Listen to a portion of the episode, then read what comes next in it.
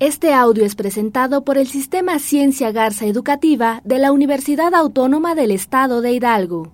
Para mayor información, visítanos en www.uaeh.edu.mx. Gracias por aprender. Día Internacional del Agua. 22 de marzo de 2012. El agua y la seguridad alimentaria. El 90% de agua que utilizamos se emplea para la producción de comida. El mundo tiene sed, porque nosotros tenemos hambre.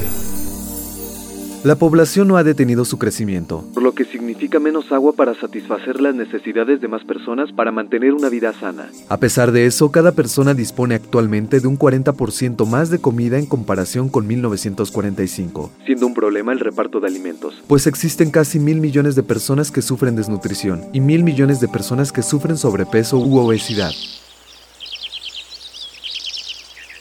La riqueza de la vida está en nuestra naturaleza. ¿Qué tan pobres nos estamos quedando?